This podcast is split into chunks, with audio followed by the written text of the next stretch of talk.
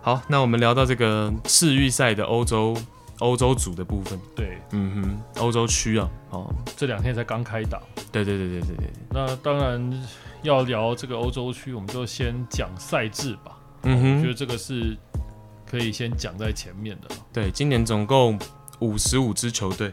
对，然后分成十组。嗯，好，那如果你是上一届欧洲国家联赛的前四名，啊、嗯，你会被分到这个 A 到 E 组。对，对，你会分别分列 A B C D E 这样。嗯、对对对，对，种子了。没错没错没错，而且呃，这五组就只会有五支球队。嗯，好，那从 F 组开始就会有六支球队，等于给予这个欧洲国家联赛的四强一定的礼遇。对，对的。好。那呃，每一组的这十组的第一名就能拿到世界杯的门票。是，好，那这十组的第二名会再去跟这个没有取得门票的，但是在欧洲国家联赛总体排名最靠前的两支球队组成十二支球队，再去角逐最后的名额。对，OK，好，那这个是今年这个世界杯资格赛的。欧洲区的赛制跟过去比较不一样。过去的情况就是说，呃，过去好像我印象中是九个小组，是哦。那呃前前面的第一名当然直接晋级，那、嗯、后面的话就是两两作对厮杀嘛。哦，过去的对手没这么多了。对，就是变成两两作对厮杀，变成一个就有点像是那个。呃，就是淘汰赛、主客场制的生死战的那种感觉，没错。嗯，那这个就是跟大家稍微讲一下。对，哦，那当然，呃，在这两天比赛也开始了嘛。嗯哼，哦，有一些比赛是蛮让人意外的。对，小冷门啦，也不算大冷门。对，就是有点，呃，有些强队是出师不利了。对，像是法国跟西班牙，对，都是被对手逼和了。对，尤其是像法国来讲哦，他其实是，呃，我觉得啦，这场比赛基本上他是控制的比赛，对，这个毫无疑问的，嗯，他们真的是完全的控制住比赛的，而且仍然是四年前那个三年前拿世界杯冠军的那个四二三幺的这样的阵型。可惜的是说他控制住比赛，可是他没有把这个比分彻底的拉开。对，哦，就是举入他的。几个该进的球，他没有能够把它把握进去，那反而 Griezmann 他是进了一个世界世界波，嗯、哦那个，但也不是呃我们所谓的比较靠着这个硬实力或者是说正常配合去进的球了。对，嗯，所以说他们只能说实力远超过对方，但是他们的表现大概就是在及格分。哦，以这场来说，真的是在及格分了，嗯嗯嗯。如果一比零赢的话，他们就及格了，过过关了。但是他只有一比一而已。而且会比较意外是，舍甫琴科率领的这个乌克兰在去年的表现其实是就是在友谊赛里面惨败给没错没错惨败给同样一支球队，没错没错。那今天这场比赛，我觉得乌克兰显然是做足了准备了，所以说他就是把后防线站得非常的扎实。没错，他的三五二等于实际上是五三二，他是更偏五三二了。但是他们的进攻是有经过设计的，是。那包括他们的那个进球，他们那个进球其实是这个法国他想要由守转攻的时候，被乌克兰反抢，然后反抢之后的那一脚射门，那那个射门其实很好玩，他是为什么最后被判乌龙球？是因为他射出来的时候，其实他那个球是没有在框里面，嗯哼，就打在那个后卫的脚上。哦，我我我我要说一下，就是说 k i m p o m b e 的这个运气真的。不好，永永远都不好。但是我觉得 Kimpembe 那一个球，他也要负一部分的责任。我觉得他好像也感觉上没有特别的专注的那个感觉，就是是啦，他这个人就是这样，他就射出来之后，然后那个脚就是这样很随意去伸一下。你知道这几个赛季经历，譬如说打曼联，巴黎打曼联，然后被逆转，然后他那个手球就是。Kimpembe 其实这几年真的是就有点刷身那种感觉啊，也对了，也是运气真的不好，真的不好不好，因为那个球就是对方瞬间抢断反击，嗯，然后反击之后就就就试试看嘛，对，全场比赛才三脚射门，他就是有那个机会一定试的，是，然后射了以后，那个球 U 那个 Hugo Lloris 他是往近柱去扑。结果那个球刚好弹在他脚上，往远处跑，然后就慢慢滚进去。啊、呃，我觉得 Kimpembe 这个球员，要不是他有时候真的会这样子晃神，或者是一些这种专注度的问题，不然以他的技术面啊，包括他回追啊，有身体啊，不然为什么在巴黎跟法国国家队都能先发？嗯嗯，绝对是他的原因的。然后那个球滚进去以后，乌克兰就哇，真的是赚到了，大家都非常的开心。是，接下来就全线侧防，哦，全部人都塞在后场了。对，哦，把那个后场给塞满，哦。然后巴，然后法国队就再也攻不进去了。虽然说，呃，他们后面有试图做一些改变啊，在尤其在锋线上啊，呃，对方密集防守，就反而是把举入给换下，换上有速度的。当然，他中场是补了一个破把，嗯哼，呃，希望利用他的前插，看能不能打击对方的后防线。但是事实上证明，就是对方进人的球，就以后就是。打定主意，我这一分就要拿到手了。所以说，法国真的后面攻那三四十分钟嘛，就攻不下来。对，那没办法，他们真的也没踢得特别出色，是真的。嗯，当然，我觉得，啊、呃，先讲在前面，就是我觉得，呃，很久没有国际比赛日了嘛，嗯，那也临近欧洲杯，所以我觉得，尤其是第一场还是会有一些市政的味道。对，打到一些弱队可能。未必我们现在看到的这个 line up 就会是最后，呃，譬如说像 Deschamps 心里面的 line up 就未必。当然，对于强队来讲，他们有一些空间了。可是，像对于乌克兰这种球队来讲，绝对是摆出对这个是最重要的。他抢下一分，他真的距离他可以晋级世界杯是跨了一大步。嗯哼，因为他拿下这一分，原本是他没有预预计的嘛，所以他会比较有竞争力去争这个小组第二。没错，哦，这是最重要的一件事情，因为。对手其他球队遇到法国，这样拿到积分真的非常的困难。对，我觉得也是真的太久没有国际赛了，嗯、看得出来法国队这批球员默契没有像三年前在世界杯这么好。嗯，不过经过调整，我觉得实力还是强了。这个这个绝对没有问题。我昨天看法国队在换人说，哇，怎么一直换都是那种身价一亿的，嗯哼，吓死人了。然后 Dembele 只能坐板凳，Marshall，然后库巴是坐板凳。对，但我觉得 Pogba 跟 Rabiot 这个这个兑换在最后的这个欧洲杯还是很容易会出现的。嗯，哦，因为 Rabiot 真的是可能有他的一些特质，嗯，也真的很受不同的主帅都很喜欢，可是表现始终没有达到大家那个期待。没错，对。再来是这个西班牙也是输球了，然后。呃，一比一平手，平手，对对对对对，平手了。对，我心里面，对，当他是 我们一比一就觉得他应该好像已经是输，因为我们都觉得西班牙应该要赢嘛。对，一比一跟希腊战平嘛。而且很就很扯的是，希腊就就一次射门，他那一次射门就是那一次的十二码，对，就再也没有其他的射门了。那这个这这这这这这要怎么办呢？我只能说就是西班牙就是这个。进球的把握性不好啊，嗯，而且西班牙是控球率达到了八十 percent，全场的控球率达到八比，当然不意外，但是八比二也真的是已经足够了我。我觉得足够了，就代表一件事情，就是对方在这个进球之后就全部都缩在后面了。他就是跟刚刚我们讲的乌克兰一样，希腊就是进得一球之后就跟你守到最后。其实这场比赛。西班牙这场比赛就是分两个阶段，西班牙还没进球之前，他也缩在后面。西班牙进了球之后呢，他稍微打出来出来一些，哎、欸，我进了球之后又收回去。对对对对，对，对，所以大概是分就是三个阶段嘛，哦，应该是分三。所以说，像希腊这种球队，其实他们打强队一直是用这样的打法。大家还记得以前在这个二零零四年的的这个欧洲国家杯的时候，希腊也是这样啊，就是一球定生死了。对，我一比零就够了。所以说。也不用怪他，因为他这支球队的特色就是这样子。希腊不是没有打进过世界杯，大家记得吗？二零一四年嘛，是，是，是不久之前。呃，他今天他打定主意，就是我在西班牙主场，我拿一分回去我就赚到了。这个很多球队的心态是这样，尤其是像希腊啦，或者是像是我们刚刚提到乌克兰这种球队，嗯哼，他们打定主意就是要争第二名。对哦，因为他面对同组的其他球队，除了西班牙之外的其他球队，他也没有百分之百的必胜把握。是，赛后我看了这个西班牙主帅恩里克的访问呢，嗯，哦，他是说，其实这一次西班牙他任何位置都还没有确定，最后谁会是那个欧洲杯的正选。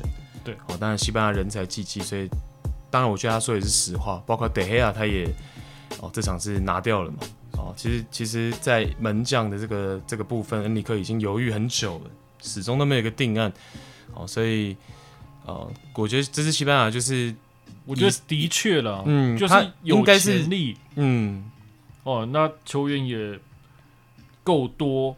素质也够好，他还有时间吗？对，就去做一些调整。问题就是说，他怎么样去融合出一个最佳阵容？他还没到那一个阶段。嗯哼，哦，我觉得现在西班牙国家队是有点这个状况。但我觉得阵型是定的，哦，大概率就是这个四幺四幺。对，那就是说每个位置上面最好的选手是谁？嗯，然后这场因为在前一场就是我们很久以前聊过那个六比零德国的比赛，好，同样的四幺四幺，其实。我觉得这场西班牙在阵地为什么表现的不是特别好？包括我们觉得说，哎，打德国队表现最好的 Ferran Torres 怎么销声匿迹了？这样，那实际上就是我觉得在右后卫的位置摆 Llorente 不是这么理想哦，就是马竞的那个 Llorente 啊，因为你这样子实际上在右边路在进攻的时候，其实是有一些些拥挤的。不过我觉得这个要帮西班牙讲点话吧，因为。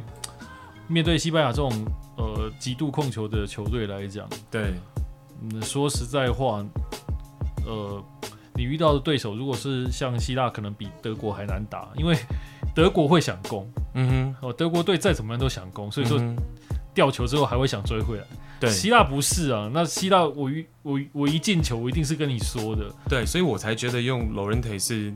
一个错误的，因为假设你是会攻出来的球队，Llorente 是既能防又能攻嘛，就可以打你的身后。没错没错，但是如果是一个打阵地，你预计会占据大部分控球权的对手，那 Llorente 其实不如一个呃控球能力或者是说传传导能力、配合能力更好的右边卫去配合 Ferran Torres 或者是配合 Coke 嘛。不过我觉得这个有点像出。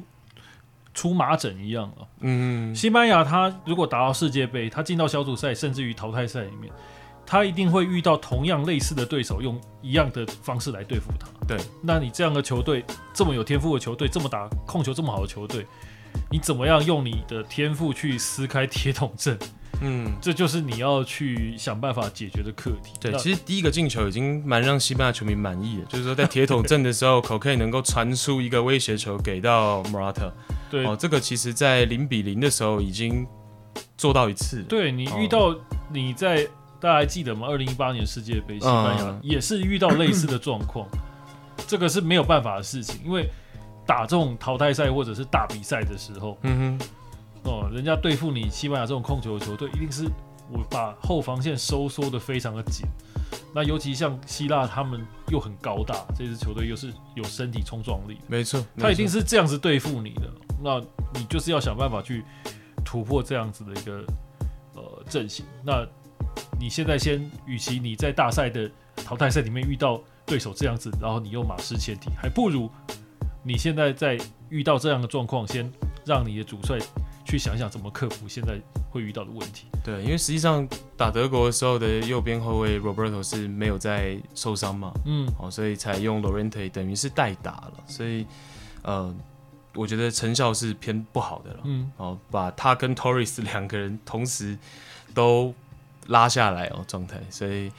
那当然，如果在欧洲杯或者是在后面的一些大比赛，假设遇到这样的铁桶阵，恩里克可能会再做一些调整。没错，哦，那就当他试错了嘛。哦，试错，Llorente 跟 Torres 其实摆在同一条边路，效果一般。而且现在还有这么长的一段时间，哦，你只是第一场比赛嘛，先先把这个疹子先出来，把问题找出来。嗯哼，那你后面的西班牙，当然他的前景我觉得就会更看好。嗯，而且我。再多补充一句，就是说，真的每个主帅都有自己的个性，嗯、像是这个这场比赛先发的中后卫 Eric Garcia，嗯，就是 Eric Garcia，大家现在不知道说他是曼城球员还是巴萨，因为瓜迪奥拉已经说了，Garcia 明年会自由加盟巴萨。哦，哦。那实际上他今年在曼城就几乎得不到上场机会了，嗯、因为你就摆了明要走了嘛，哦、所以呃，但是在国家队却是正选。其实，在中后卫的位置，呃，你刚还有其他人选，代表说每一名主帅真的是都有他自己的眼光跟他的想法。是，嗯。再来是土耳其跟这个荷兰的比赛，这组会稍微激烈一点，所以我看了一下这场比赛。因为我们刚刚讲的这个赛制嘛，其实你小组第一才是最安全的。嗯，如果你是小组第二，其实那个几率是不高的。十二支球队要抢最后的两张门票。嗯，哦，所以其实是有难度的。那这场比赛其实是比较激烈的，对。而且 Turkey 这个主帅，这个主帅啊，这个有。Gons，Gons，这个要查一下，是我们可以查一下。呃，我如果记没记错的话，他是 Turkey 在二零零二年是世界杯第三名的那一届的主帅，啊，他是回任的土耳其主帅。哦、对，所以这场比赛我原本预计是会有一些精彩度的，所以才看。对，哎，事实上也很精彩啊。对，四比二哦，土耳其。把这个 状况比较不好的荷兰队又再往下挤了一层，这样。哦，这个我看到人就知道是就是谁了，因为我们上次看到他的时候，大家还记得吗？就是人家还是黑发少年郎啊，现在已经 对六十八岁了嘛。毕竟他在呃土耳其国家队真的也够久了啦。哦，其实算上个年代的主持人。对，两千年到两千零四年的时候在土耳其国家队嘛。嗯嗯。啊，这个。然后后来，哎，他跟亚洲足球也很有关系啊。他，呃，可能因为在世界杯里面嘛，赢了韩国队，所以说到后来也执教过 FC 首尔了。啊，对这个，然后他一直是土耳其的名帅。是，那现在回任土耳其队，我觉得，毕竟第三名应该是土耳其在世界杯拿过最好的光荣时刻了。对，所以说他来实在是也没什么话好讲。对，把这个荷兰的主帅 De Boer 集成了。对。Frank de Boer 是，他曾经在阿贾克斯拿过五连霸的佳绩，但是就此结束了他的职业生涯，一路是饱受争议哦。大家还记得吗？就是在上个赛季，Frank de Boer 在二零二零年，他执教这个美国的亚特兰大联队啊，嗯，就没想到这个亚特兰大联队就是，嗯，从这个东区这个首强的球队哈，一路往下掉，一路往下掉。对，弄到这个季后赛都有问题啊！三十一胜五和十九负，他执教呃亚特兰大联队的这个五十五场比赛，对，并不是特别好的成绩，而且当然他的运气也蛮烂的。嗯，就是说亚特兰大联队在他执教的时候，那个 Joseph Martinez，他们队中最会进球的好手就一下就伤了，也是影响他执教非常大了。而且他过去在亚特兰大联队在前面呢，曾经带过水晶宫，但短短五场。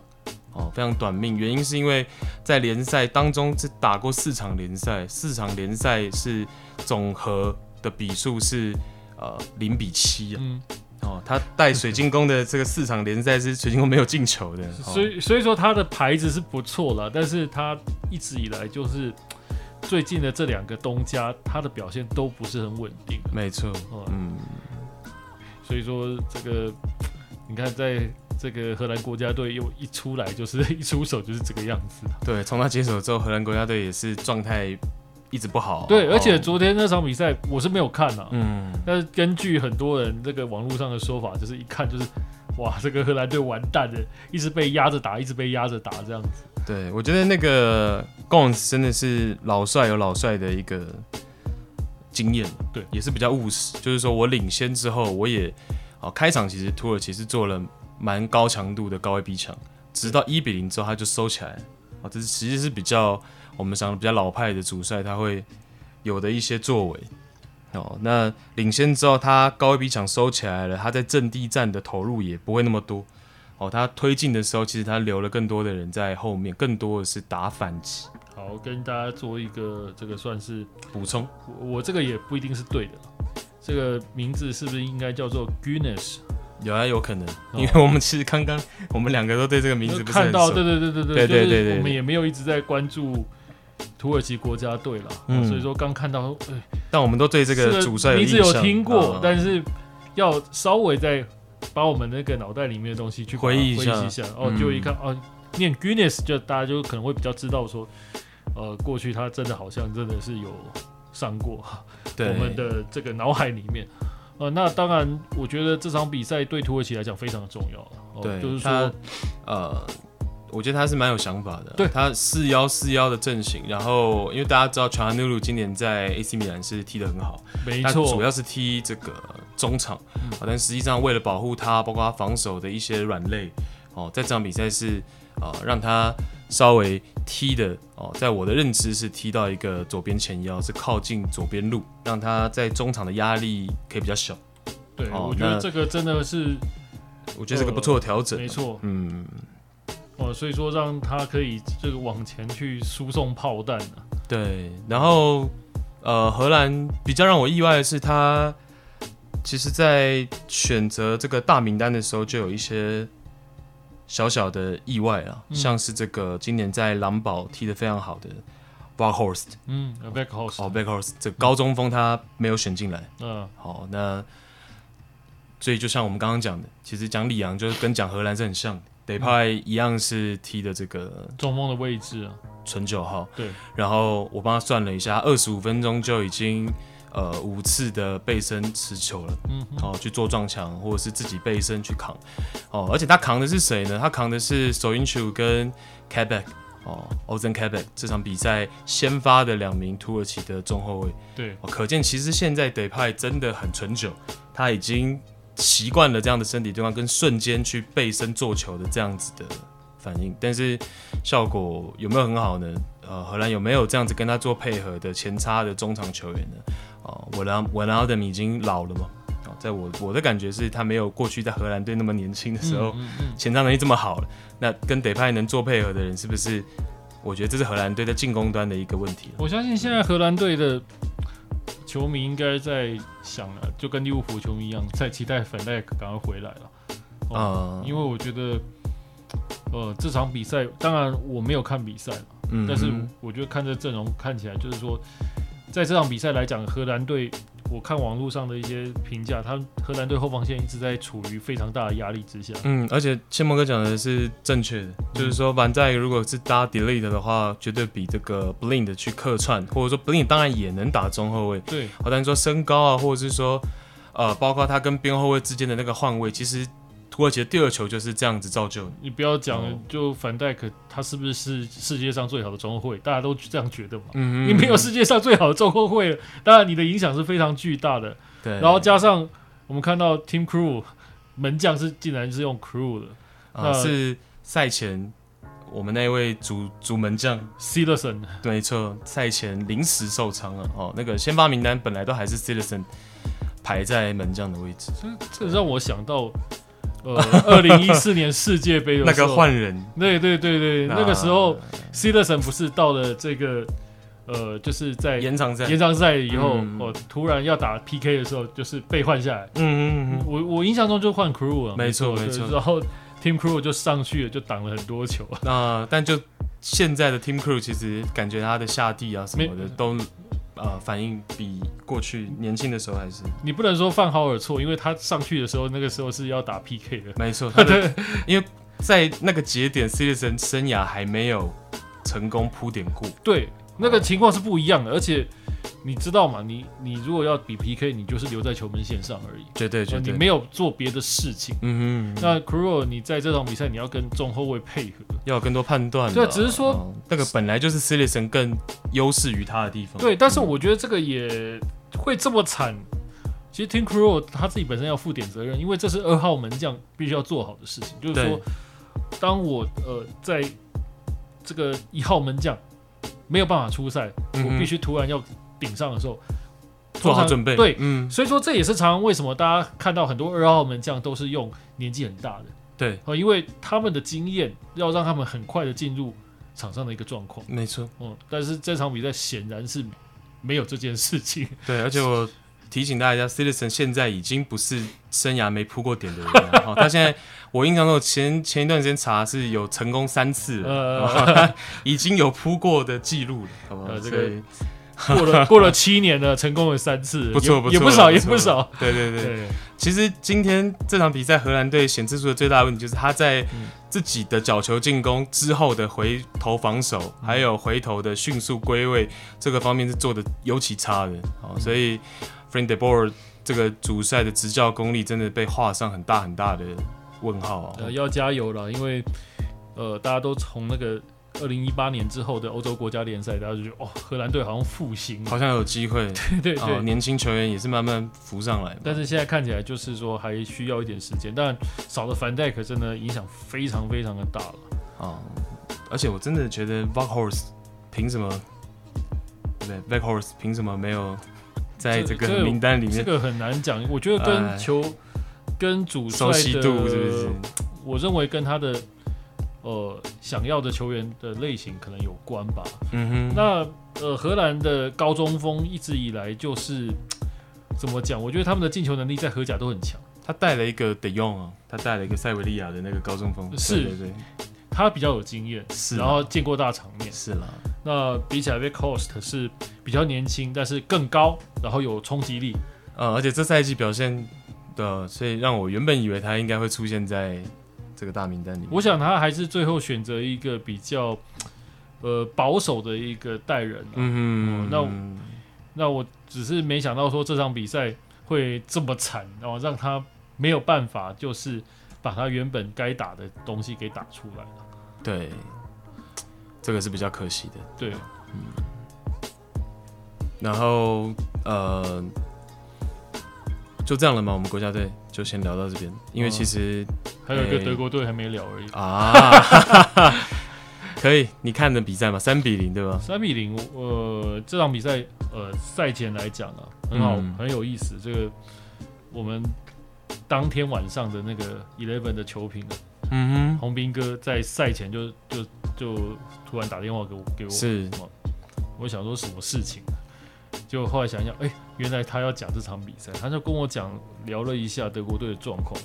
那他是跟我讲说，呃，用穆西亚拉来当救世主，哦，期待穆西亚成为救世主，这一个标题适不适合现在德国队？嗯哼，我回他一句说，我觉得德国队其实不太需要救。嗯哼，哦，他们唯一需要救的是把主帅给换掉，其他的根本不太需要救，因为。大家一直强调，在二零一八年之后，德国队的低潮是，然后呃，很多人甚至于在检讨说，德国队是不是人才不够啊，或者是说呃，球员的部分有什么需要加强？我坦白讲，球员部分德国还需要加强吗？我实在是不这么认为了。就好像以今天这场比赛排出来的先发阵容，前场六个选手，每一个球员哦，全部都是现在呃，在这个我们刚刚讲的欧冠嘛。对，八强战里面各队的主力球员。是。凯哈弗斯可能没有到百分之百主力，但是至少现在可以，我觉得可以期待啦，因为因为因为对，因为现在他突然找到使用说明书了嘛，啊、突然突突口就找到了这一张使用使用说明书嘛，所以说这个阵容来讲其实是相当相当的具有破坏性的了。嗯哼，那这场比赛我觉得德国队赢不意外，那。有几个点啊，最主要就是，当然第一个是冰岛已经不是以前的冰岛了。哦，虽然说打的阵型可能差不多，哦，虽然说他们的球员可能只是老了一点，是，哦，但是你会看到就是说，呃，从冰岛的表现，你才会发现说，原来防守也是需要状态的。这肯定的了。对，嗯，因为冰岛过去厉害的是说，我的后防线的站位非常的密集，嗯哼，但是。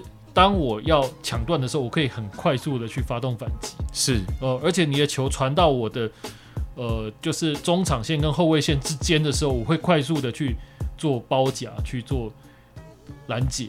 是的，哦、呃，可是这些部分在这场比赛完全没有，而德国队才第三分钟就已经破门。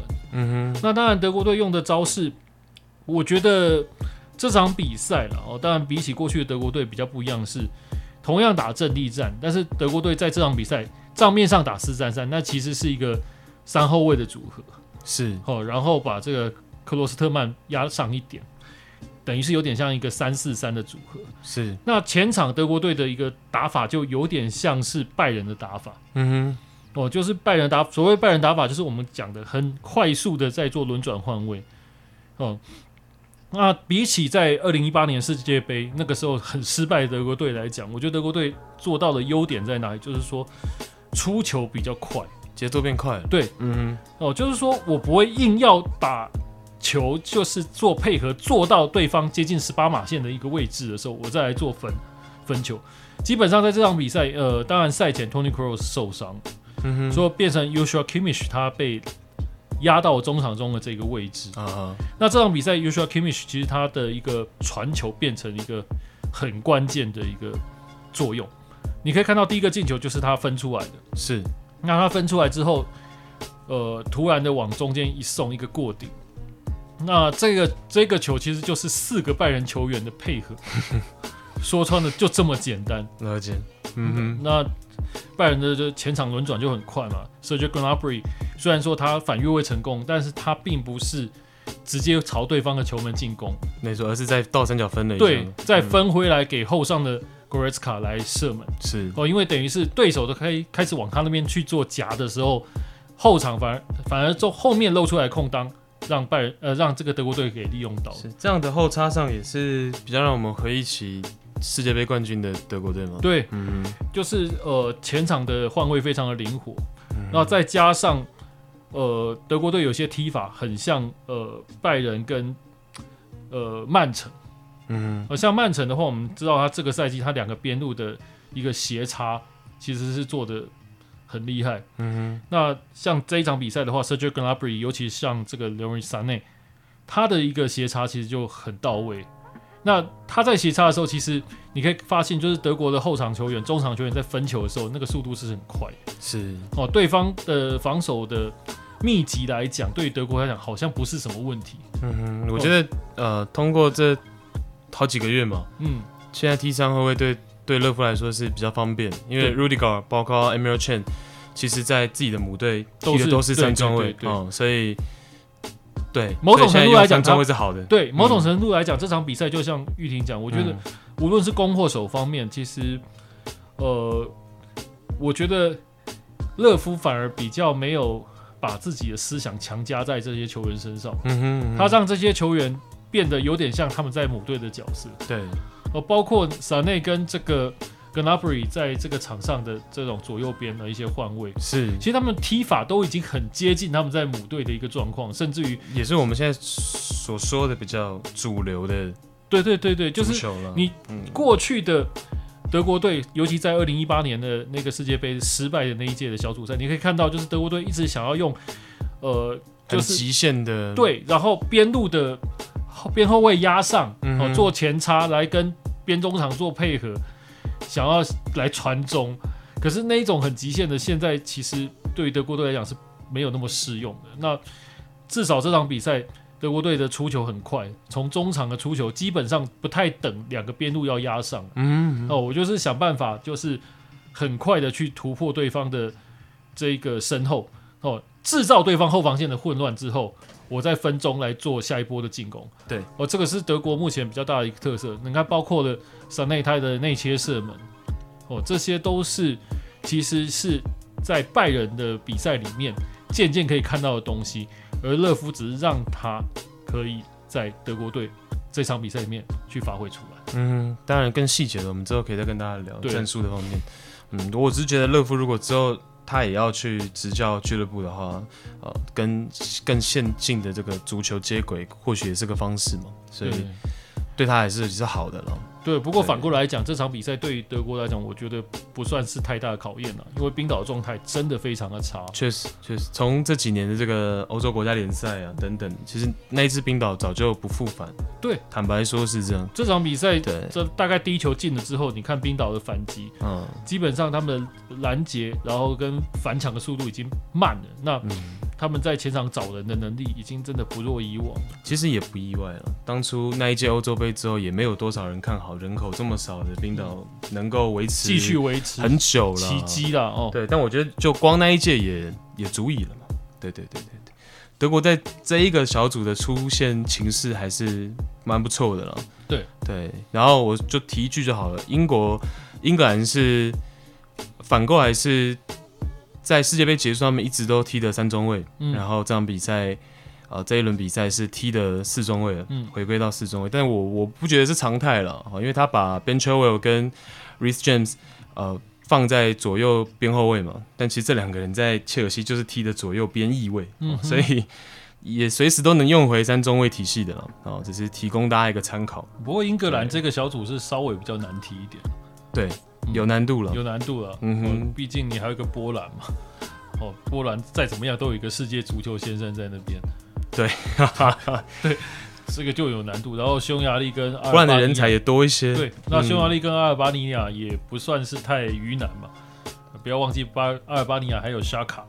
嗯哼，匈牙利也进了欧洲杯正赛吧？嗯嗯，所以其实哎、欸，那真的这小组会是激烈一些。对，所以说 英格兰这个小组还蛮值得大家继续去观察下去的。对，还有就是说，大家不是在都讨论说 Benford 那个利兹联的中锋能不能入选吗？嗯，他最后入选的是我之前一直在推崇的那个 Aston Villa 的 Watkins。那我觉得差别就是在于，因为 Roddy 等于已经有一点半退出国家队了。嗯，那他的首选中锋的位置肯定不是 Harry Kane 就是 Calvert-Lewin。嗯，好，那备选。那其实 Walkins 跟他们两个的类型是稍微比较不一样啊，对，比较激动。好，那 Benford 其实跟纯中这样的类型比较比较接近，对对对，所以那割舍是能理解的。假设我有一些情况，因为其实英格兰是比较擅长在后后半段的比赛去做双前锋的调整，他可能前前半段踢单前锋，可是到后面僵局，他有可能找一个像过去 Vardy 配合 Harry Kane 这样的，或者是说 Storage 配合这个。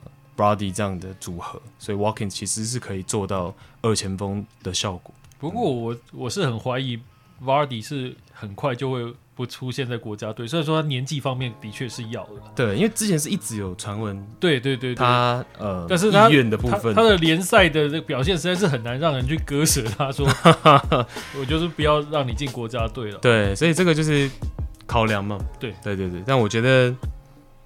要用到备选的几率也不是那么高了。嗯，哦，那 Calvert-Lewin 跟 Harry Kane 其实就很够用，所以只是说，如果在僵局的情况下，哎、欸，有没有一些别的选择？那可能 Benford 就会比较可惜。OK，嗯，那，哎、欸，哦，世界足球的部分就跟大家聊是 OK。那谢蒙哥还有话跟大家好消息吗？算是算好消息吧，就是说，嗯、呃。呃，大家都知道说，我们以近年来台湾足球来讲啊，我们当然很希望说，我们能够在国际赛里面提出一些成绩嘛。对。那我们之前有提到过，就是世界杯的女足要增增兵啊，那她要增加队伍的时候，其实就是我们的机会。是。那大家都知道说，呃，这一次的世界杯女足是在二零二四年，那她的资格赛就是二零二二年的亚洲杯。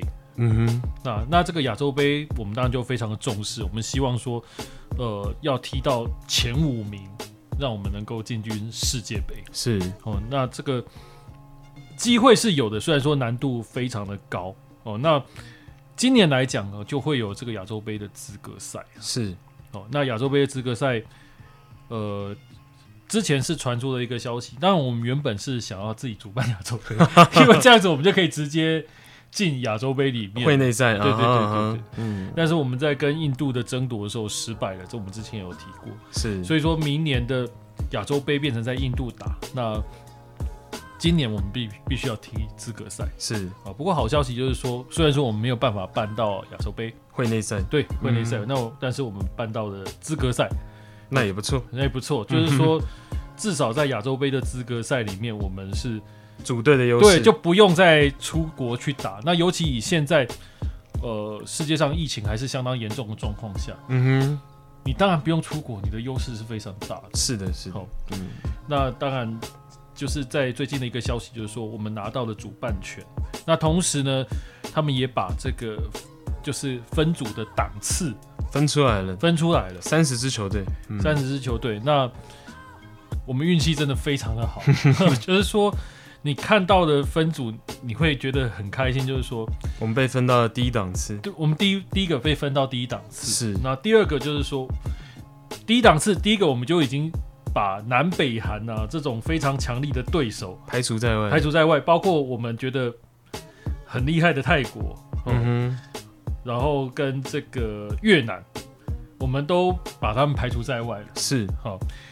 然后另外一方面就是主办国不会遇到主办国。嗯哼，哦，所以说在第二档次的这个乌兹别克或者是巴勒斯坦，哦、也跟我们分开，也跟我们分开了。啊、对，我们也不用去巴勒斯坦踢的啦。